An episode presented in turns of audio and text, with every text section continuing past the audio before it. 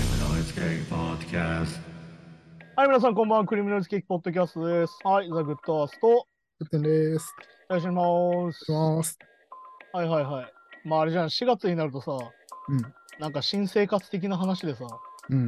なんかちょっと新しいもの買い替えたくなったりするじゃん。いや、まあ、もうそうですね。俺、あれなんだよね。あの、これだから最近さ、気づいたんだけどさ、う Bluetooth のイヤホンみんな使ってんじゃんん。うん。もう、そうなんですよ。うん。長く使うことってそういや考えてなかったなと思ってて、ああ、はいはいはい。どういうことかっていうと、充電池じゃん。っそうなんですね。はいはい。てことはさ、携帯と一緒で劣化するんだよ。そう。 そってことはさ、ん4年に一度ぐらい買い替えなきゃいけないってことなんだよね。これ僕まさに今タイムリーで。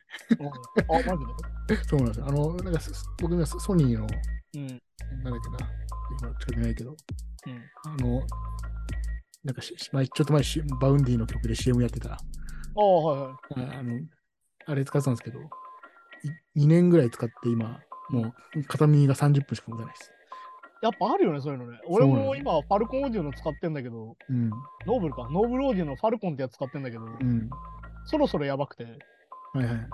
てで、それに気づいてさ、はいはい。え、じゃあ有線でよくない みたいな。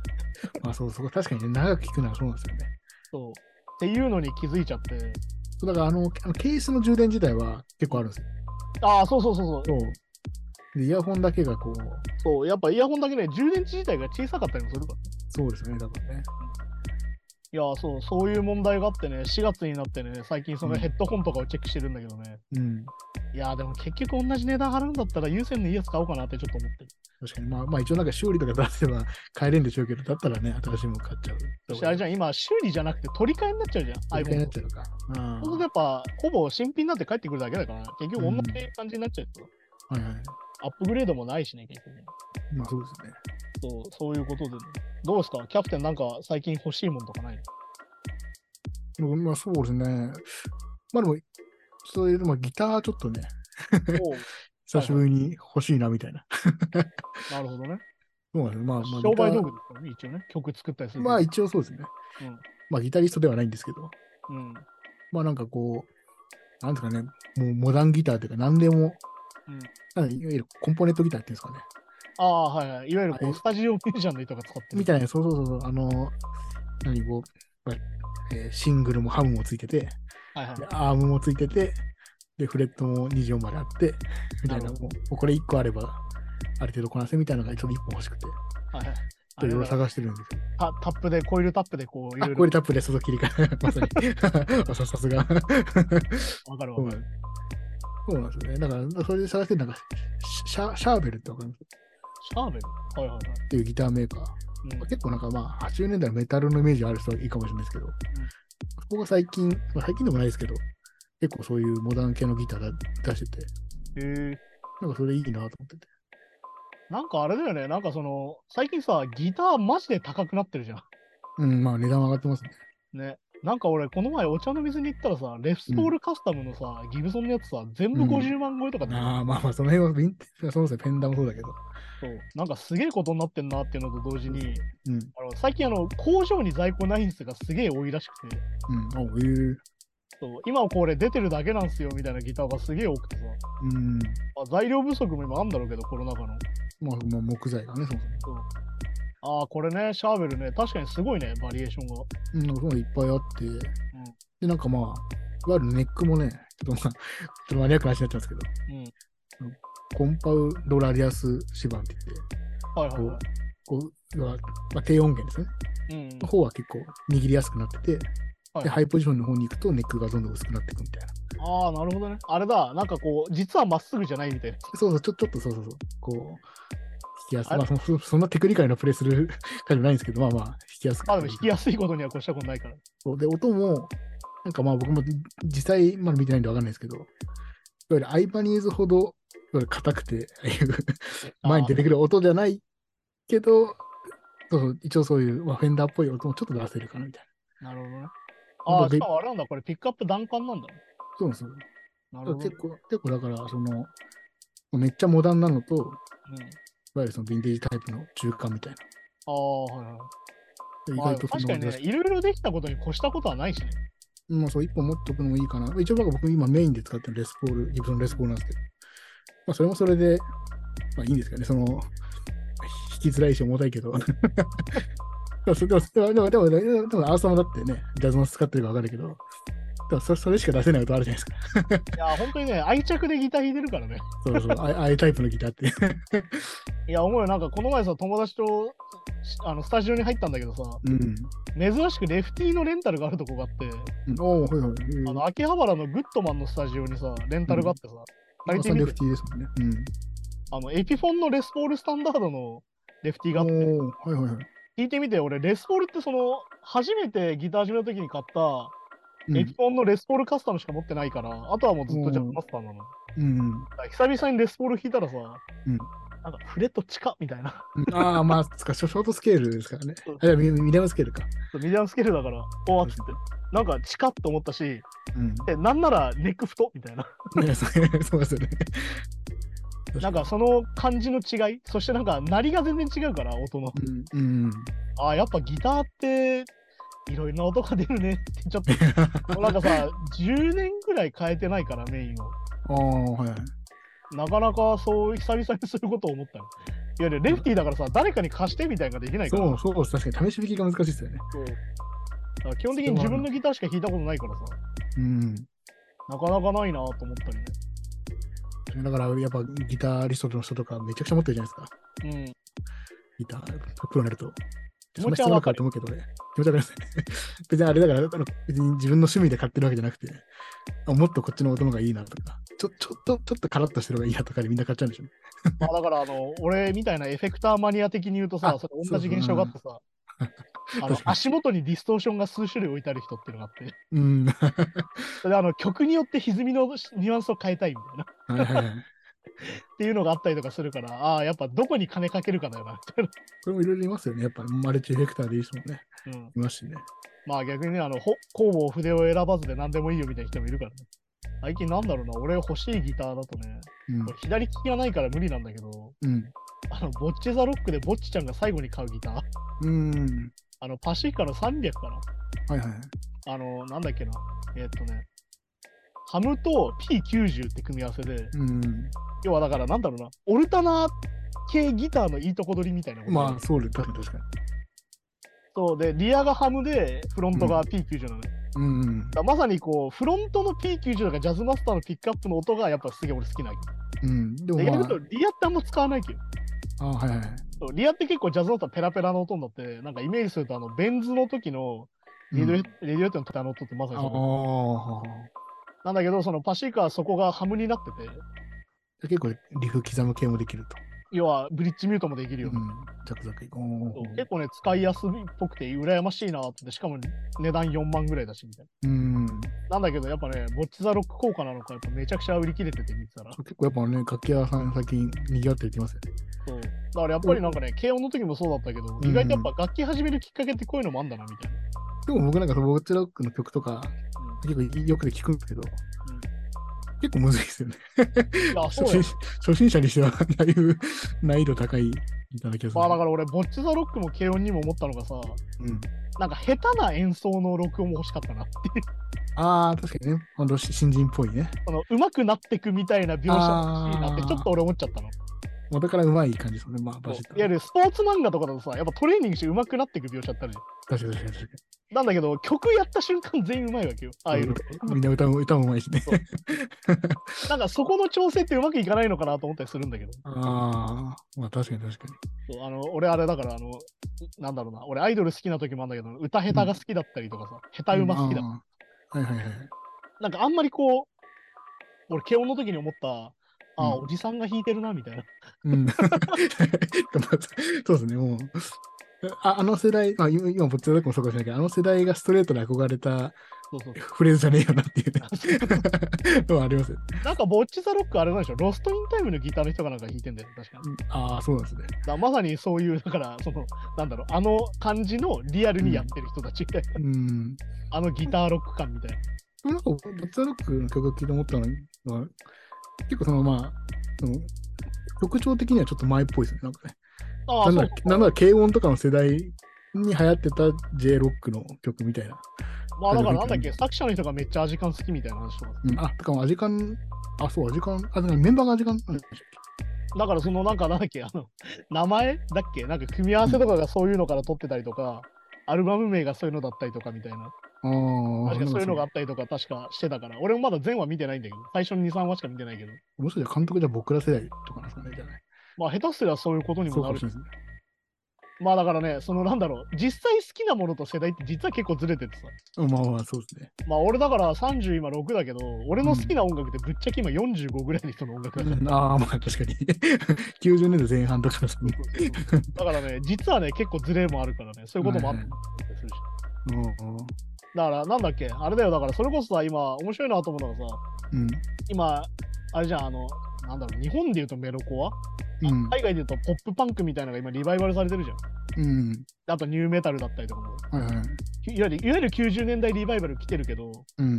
これ面白いなと思うのが、うんなんだろう、その、はっきり言ってポップパンクとかさ、まあ、グラニもそうだったけど、ニューメタルも含めて、はっきり言って男性性ゴリゴリだったじゃん。まあまあそうですね、当時超マッチョみたいな。うん。それがさ、今やってるさ、その人たちってめちゃくちゃ、なんだろうな、ジェンダーレスというか、うん。そういう、なんだろう、だから、ポップパンクリバイバルをまさに引き継いでるのはさ、ウィロー・スミスとかさ、うん。あ、確かに。ヤング・ブラッドとかなわけじゃん。なんならクワイアな感じだから。なんかそういう人たちがそういう音楽を定義し直すみたいなの面白いなと思って。まあそうですね。やっぱ、当時はやっぱその音楽性、ジャンルに、そういろんなものをついてきちゃってるから、だかそうそうそうそうそう。ら今は結構だから音楽、音楽っていうジャンルだけで見る人も増えてますもんね。まあだからそこのなんかそのなんだろうな性質いわゆるア,、あうんアティテュードみたいなものは別に変わっていくもんだからやっぱり。やっぱパンクだから、うん反政府的だから、なんか、そうまじあゃアなきゃナーキいけない。ズムじゃないみたいな話も。そうそう、じゃなきゃいけないとかもないです、今はね、別に。まあだけど逆に言うとその基本の精神性とにかうくんこう、なんだろう自分たちでとにかくまあ DIY だったりとかさうんそ。ういう精神みたいなのは引き継がれてるだろうしうん。逆に言うとお女がやってんじゃねえみたいに言われてた音楽を女性がやってることも多いみたいなことは面白い。っあーはいはいはい。確かに。ていうのだったりしてまあだから時代は巡るし趣味うん音楽の趣味とか楽器の流行りも入れ替わるんだなとは思うよねやっぱね。うん。そう、そこら辺は思ったりするね。だからなんか楽器の流行りとかもあるじゃん。だから一時期さ、めちゃくちゃファウンドフレットでさ、うん。なんかそのハイスペックみたいなの流行ってたじゃん、一時期ま。まあ、ジェ ン、ジェントの人とかね。そうそうそう。うん。ジェントでそんなに必要っすかみたいなさ。で一時はピックアップのコイルがないのとかありましたね。あれあーだってあれじゃん、俺一時期友達作ってたよ、ジェントスティックだっけ。ああ、だから、はなんかい。弦一本だけやってるみたいな。うん。そういうのもも流行ったじピッキングニュアンス関係ない。ゃん。あ、そうそうそう。でんでんでんでんでんみたいな。とりあえずマックスでそうそう。出る っていう。だから0、1しかないみたいな。なんかみたいな。西本みたいな、石本みたいなさ。まあ、それなりに成り立ってますよ。確かに。そうそうそう。そういうのもあったりしたからね、やっぱ流行ってあるよなって思うね。やっぱはいはいはい。そういうのも感じますね。はい、じゃあそんな感じで今週もニュースに行きましょうかね。行きましょうか。はい。いきます。はい。えクイーンのブライアン・メイ、ギタリストとしてのカード・コバーンの素晴らしさについて語ると。でクイーンのギタリストであるブライアン・メイは新たなインタビューでギタリストとしてのカード・コバーンの素晴らしさについて語っていると。うん。はいはい。これまあ、まあ、結構だからその前々回話したああ、メグホワイトの時そうメグ・ホワイトの時と近い感じですよねだかうらんまあいろいまあろ人によってうまいとかすごいって定義が違うよとギタリストだとね。まあ、ギタリストはね、俺分かりやすい、比較的そのドラムより分かりやすいと思ってて、うんなんで言うかっていうと、シグネチャーサウンドってあるじゃうん、ん。例えば、ブライアン・メイは分かりやすくあるじゃないですまあそうですね。はか、いね。コインで弾いてみたいな。うあんと、ブライアン・メイのモデルのギターって超弾きづらいよね。うん、ああ、聞いたことないですけど。であ本当にあれ、めちゃくちゃチューニング来るしね、めちゃくちゃ弾きづらいのよ。もこれもなんか自分ちの暖炉かなんかかああ、そうそうそうそう、 あの廃材で作ったってやら。なんかそうだね。つ。で、コインで弾くっていう。はいはいはい。でもあれもまさにシグネチャーサウンドじゃん。うん。でまさにそれさ、うまさじゃないわけよ、ある意味。うんうん。テクニックじゃないから、それ自体が。だ確かに確かからカートコバンで言うと、まあ俺よくニルバーナコピーしてるからわかるんだけど、あの人って手の握りが独特で、に。うん。あの人ね、多分ね、小指使わないでパワーコード全部押さえるんだよ。うん、おー人差し指と薬指だけで押さえるの。にここでなんか2箇所押さえてるの、実は。薬指、うんあ、そう、オクターブ上も全部。そう全部押さえてる。うんで、これで動くんだけど、あの人、必ず開くんだよ、手が。あ赤い方言挟むとか言いますよね。そうだからコードチェンジで必ず開放が入るの。うんうんだ。から綺麗にコードチェンジしちゃうと、実はあの音出ないのよ。ああ、なるほど。っていうのもあったりとかして、これってまさにシグネチャームーブというか、確かに確かに。独特な音なんやけどね、やっぱり。っうん。ていう方がやっぱ評価されるじゃん、どっちかっていうと。まあそうですよね。いわゆるテクニシャンってある意味もある意味スポーツだからさ足速い方が偉いって話 で。やっぱ音楽ってそういうことじゃないじゃんと思うわけ。うん。うん。まあだから先週のね、ドラムの話がまさにそうで、俺だからん先週言い忘れたんだけどさ、うん、俺あのセッションって映画が好きじゃないの。ああ、はいはい。あれってさ、 俺あのさ、デミアン・チャゼルもさ、元ジャズドラマーなの確か。うん。なんだけど俺、あの人ってさ、俺音楽に救われてないんだと思うの、はっきり言って。うん。いわゆるああいう感じで多分音楽をわーってなってやめたんだと思うんだ。 はいはいはい。なんだろう、音楽の楽しさゼロなわけよ、あの映画。まあまあそうですね。本当スポーツ映画ですよ。まあまあ、そういう撮り方高校映画じゃん、あれは、完全うに。ん。でもそれってまさにそういうことですわ。いや、音楽ってそういうことじゃなくないみたいな。 前、パッキンテンポじゃないじゃん。うん、まあそうですね。別にテンポ通り叩けるから偉いんだったら別にリズムマシンでええやんってなるから。だかうん。らそういうことだったりとかして、だからまさにギターだったらやっぱシグネチャーサウンドがある方がやっぱ評価されるっていう流れなのかなと思う。うん。でも逆に言うと最近さ、ハイテクになりすぎてさ、うん。いろんな音が出せやすすぎて、出しやすすぎて、うん、なかなかシグネチャーサウンド持ってるギタリストはあんまりいないよなと思ったりするの。そうだ、あんまね、なんかパッと思いつく人、ギターヒーローみたいな、そう。あんまいないかもしれないですね。ねジャック・ホワイトってもう40代になっちゃったし、うんまあ、平均的に上手い人はめちゃくちゃ増えましたけどね、やっぱこう YouTube そうだからのテクニック的にで。はめちゃくちゃ上手い人増えたよね。うん。まあ逆に言うと今まで見つかってなかっただけで、その SNS とかの投稿で見やすくなったのかもしれないけど、だかうん。らサウンドの新しさって今逆に見つかりづらいのかなみたいな。まあそうかもしれないですね、確かまあね、だから分かりやすく言うとトム・モレロみたいなさ、に。うん、ああ、はいはい。あんなことする人そもそもいなかったじゃんみたいな人もいるわけだ から。そうそう、確かにね。みんな忘れちゃいけないけど、トム・モレロはめちゃくちゃ堅実で上手いんだよっていうね。 うん。まあめちゃくちゃ安定感あるギターなんであれっていう。はいはい。トリックスターじゃないのよ、実はっていう。うん。てかまあトリックなプレイしながらリズムキープしてますから。そうそう。めちゃくめちちゃゃくリズちゃムキー硬プ。いからね。そうなんです。そうなんです。そうそういうのもあるじゃん。でもなんかそこがそれぞれの良さだったりもするから、うん。やっぱりだからその音楽に順位をつけるのは不毛だなと思うのと一緒で、うん。まあ誰が上手い下手じゃなくて誰が合ってるか合ってないかなんじゃないのってこれ思うんだけど。うん。だからそうですね。だからジョン・フルシアンテが求めてるのとなんか近いもんですからね。まあね、だから、あの、ローディのインタビューとか読むと、ジョン・フレシャンテのギターってさ、うん。全然あの音出ないらしいんだよね、ローディが弾いても。うん。なんかめちゃくちゃペケペケの音しか出ないんだって、ローディが弾くと。ああ、はいはい。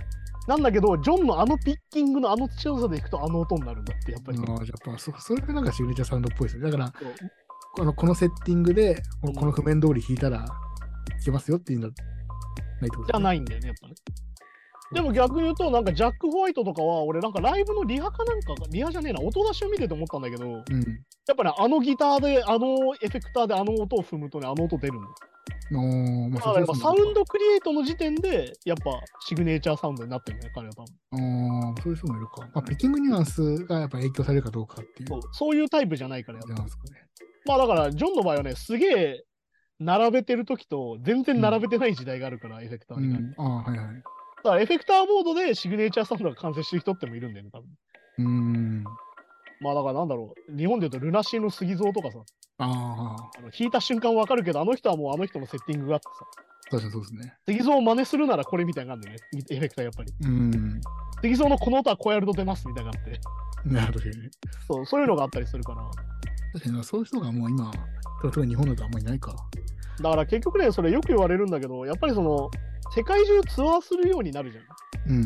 そうするとさ、どこでも買えるエフェクターじゃないとダメみたいな話が実はあって、うん。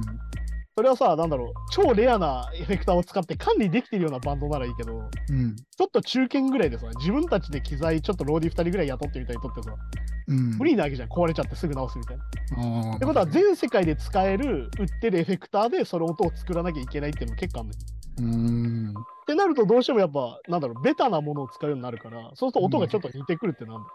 ああ、まあそうなのか。そう、だから逆に言うと、ジョン・フレシャンテだったら、あの、イバニーズの有名なさ、プラスチックできた輪があるじゃん。うん。あれを世界中でどこに売ってても、とにかく売ったらとにかく買うみたいなああ。ことをしてる人もいたりするから。レッドストックのね、そうそうそもう。のとかありますよね。そういうのが逆に言うと今デジタルになってさ、いわゆるそのミディだったりとか、中のプラグインで再現できたりするから、うん。そうするとさ、この設定やってんの俺だけみたいなものが今そそもそも存在しなくなってる感じ。まあ、そっかそっか。あとこれ EDM の文化だと思うんだけど、ドラムキット公開したりするんだじゃん、EDM のやつってさ。うん。まあ、あありのますネイティね。ブインストゥルメントのさ、フォーラムとかでさ、うんこの曲のこれはこれですみたいなめっちゃやってたじゃん、みんなやりとりとして。まあそうそう。てか、てかてかなんならもう今、なんかサイトでその、要は、Z のこの曲の全部の、あの、何オーディオデータはいはいはい。がもうはは1万円ぐらいで売られてるのかね、あったりするし、まああそとなんだっけ、あれじゃん、あの、あのプロファイリングアンプのさ、なうん、テンパーですかね。そうケンパーもさ、あれ、もうなんだろう、シグネチャーで出してるじゃん、みんな。うん、出してますね。 データがありますからね。そう逆に言うと、そこでやっぱ共有する文化になったから、うん。なんだろう、今までってさ、俺だから、俺の好きなクイーンズ・オブ・ストレージってさ、うん。ライブ前さ、エフェクターボードに布かかってんだよね。おーもう真似させないために。ああ、なるほどね。だけど今みんな共有する時代だから、うん。なかなかそうなると、やっぱね、さっき言ったデジタルで何でもできちゃうし、うん。シグネチャーサウンドってなかなか作りづらいのかなとは思ったりはするけど。なんかそういう背景もあるのか。あとやっぱりさっき言ったリバイバル的なものになるじゃん、今って。その、うん楽ジャンルが。そうするとやっぱリバイバルしないと音にないから。 っうん。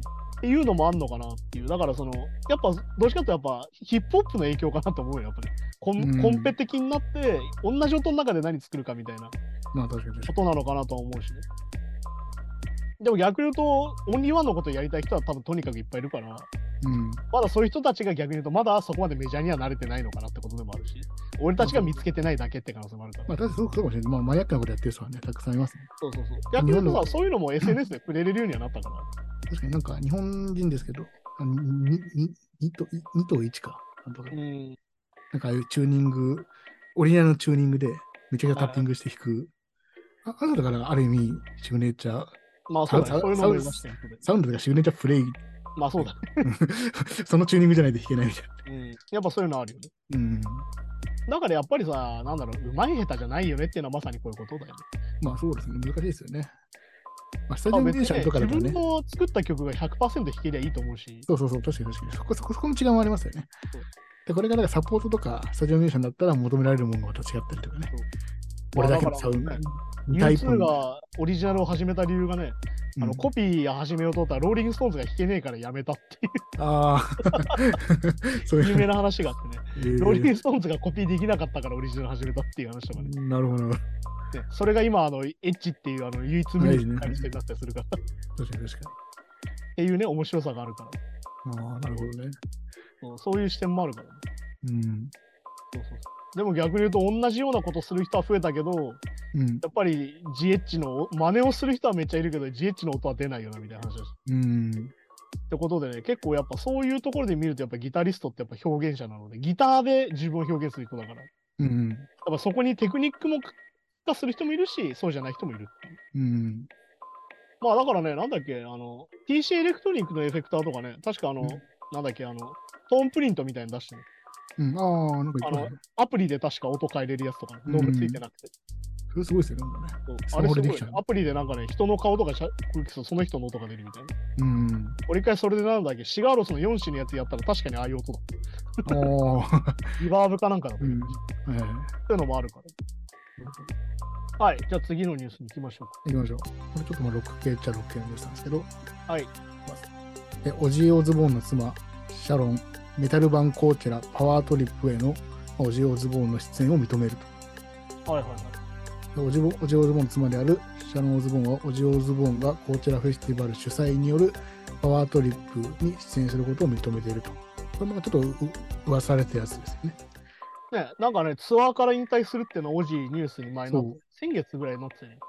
で、このまあパワートリップ、まあ、オジボオズボの他に、ガンズローレス、ACDC、メタリカ、アイアンメインデイが出演すると。まあ、いわゆるジャンル特化フェスってやつだよね。まあそうで最す近ね流。行りというか。みんなレジェンドクラスというかもう、うんロックの殿堂みたいな。 これはだからね、結構俺時代の流れだと思ってて、うん。いわゆるコーチェラみたいな、まあグラストンベリーもそうかな。いわうんゆるそのオールジャンルフェスみたいなのあんじゃん。うん、はいはい。あれのね、実は人気が下がってるらしくて、あーほほいわゆる、やっぱジャンル特化してるフェスの方が規模的にやりやすいみたいなのがあるみたいで、今。うん。あとね、そのオールジャンルフェスにさ、うん。一時期めちゃくちゃヒップホップ出まくってたじゃん。はいはい。そうですね毎年ラッパー誰かしら鳥だったりしてたじゃん。うん。それが減ってるらしいんだよね。あーほほそれなんでかっていうと、フェスに出るうまみみたいな。うん。いわゆる知らないファンにリーチするとか、うん。いわゆるその、なんだろうな、思いもよらない人を動員できるみたいなのがあんまりなくなってきてるらしくて、まあそうですね、そこで、確かにその人数が減ってるのはそうですよね。そうお客さんのね。だから今、ヒップホップのラインナップが結構今下がってきてて、うん。だから逆に言うとヒップホップはヒップホップで今フェス増えてんだよね。あの、リーカウレモネードとかさ、うん。あの、サマースマッシュっていうフェスを始めたりとか、おーそういうのがやっぱ始まってて、はいはい。ヒップホップはヒップホップでフェスやるようになっちゃったの。っなるほどね。ていうのがあるのから、だからまあ、だから日本だとさ、パンクスプリングとかラウドパークってやっぱ昔からあるよ。まあそうですね。そういうののまあ延長で、まあ、コーチェラってまさにオールジャンルフェスじゃん。うん。うん、でも、コーチェラの運営がそういうのを始めるってのはまさにそういうことで。まあ確かにそうですね。メタル特化型。そうまあ、だから、ジャンル特化型の方がファンを得やすいっていう流れなのかな。うん。まあでも逆に言うとね、ファンのリスナーの幅が狭まってるってことだから、あんまりいいことじゃない気がするんだけど。まあそうですね。まあ、ただまあそのね、ジャンル特化型だからできるノリみたいな。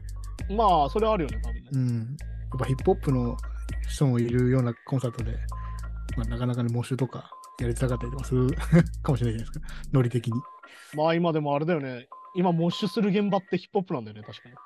あ、そうそう、あそこそうでしたっけそう、なんかトラップとかのライブめちゃくちゃモッシュしてるよね。ああ、そうかそうか。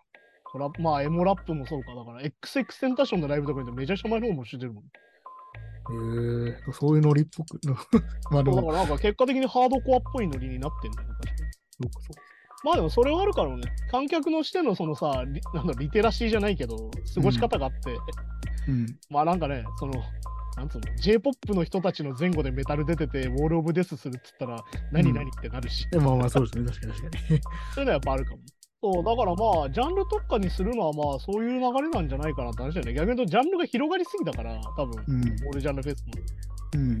で、逆に言うと、なんだろう、ヒップホップ一組しか出ねえなら行かねえよみたいな人もいるだろうし。うん、まあまあそうかもしれないですね。うんだったらやっぱ好きな音楽いっぱいあるやつがいいよって人の方が多分多いのかなっても気もするし、うん。最近なんかライブハウスでよくあるんだけど、うん。なんか今まではスリーマンとかやるとさ、やっぱその3人分の客来るから集客良かったんだけど、うん。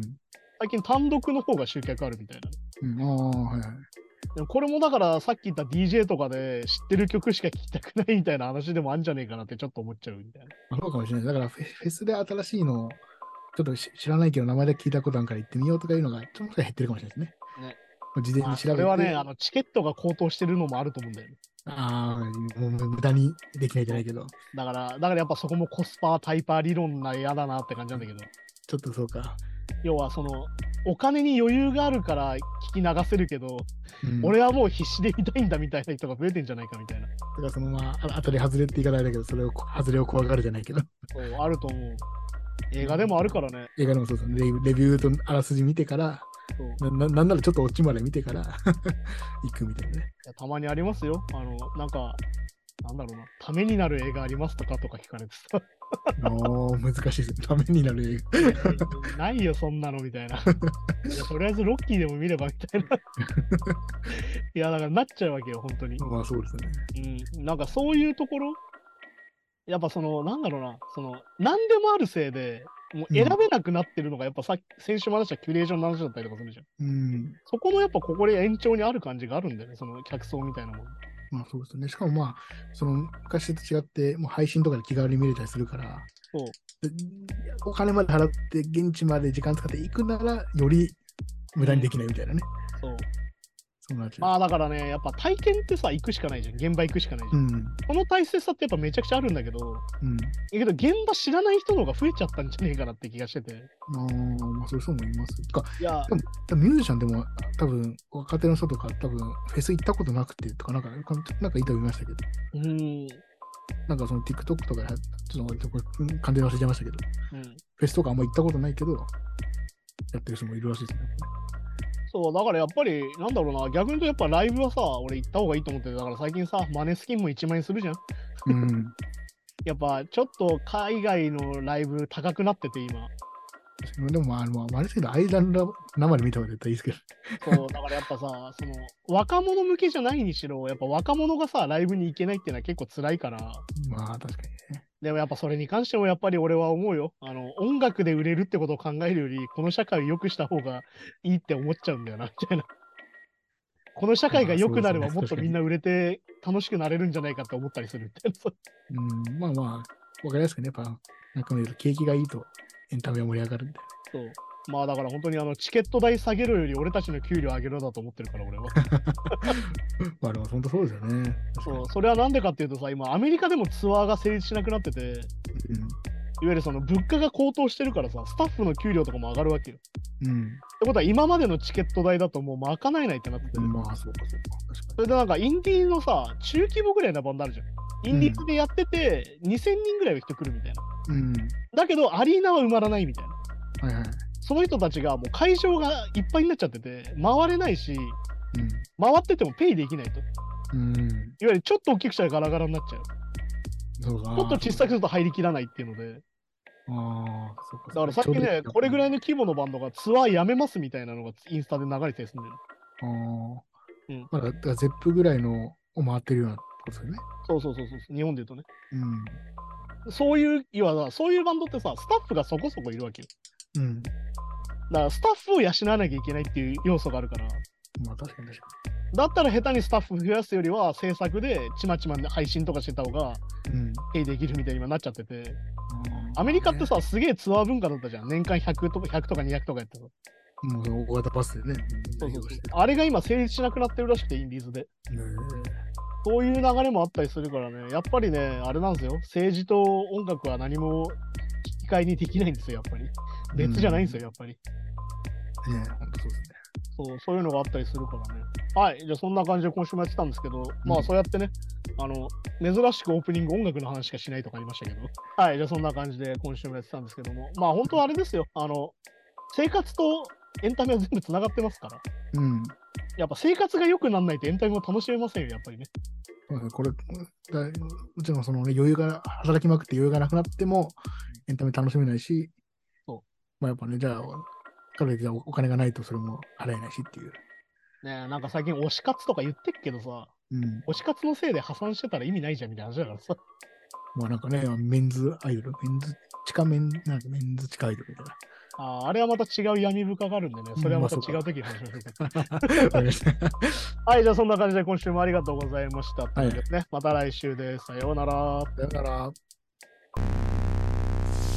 Noise Gang Podcast.